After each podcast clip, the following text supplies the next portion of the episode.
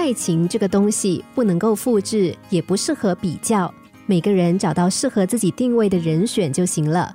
比较和炫耀会让我们在爱情中迷失自己。有两个女孩坐在树下聊天，她们都在称赞自己的另一半。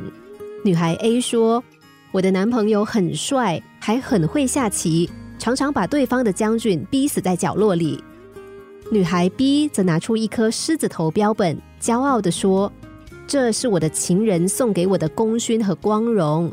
他可是跟这头狮子奋斗了三天三夜，终于杀死了他。这头狮子可是让高山下的一个乡村日夜不宁的呢。”女孩 A 心里很不是滋味，她的嘴上虽然是说着“这狮子头真难看，怎么能够成为爱情的证明呢？”但是呢，她的心里却计划着让自己的男朋友做一件更能够展现勇气的事。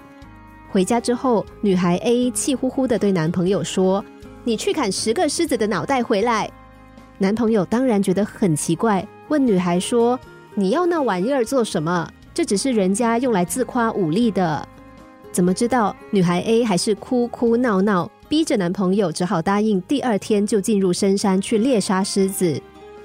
结果三个月之后，女孩 A 没有看到爱人鹦鹉的带着狮子头回来，却只看到了他的尸体。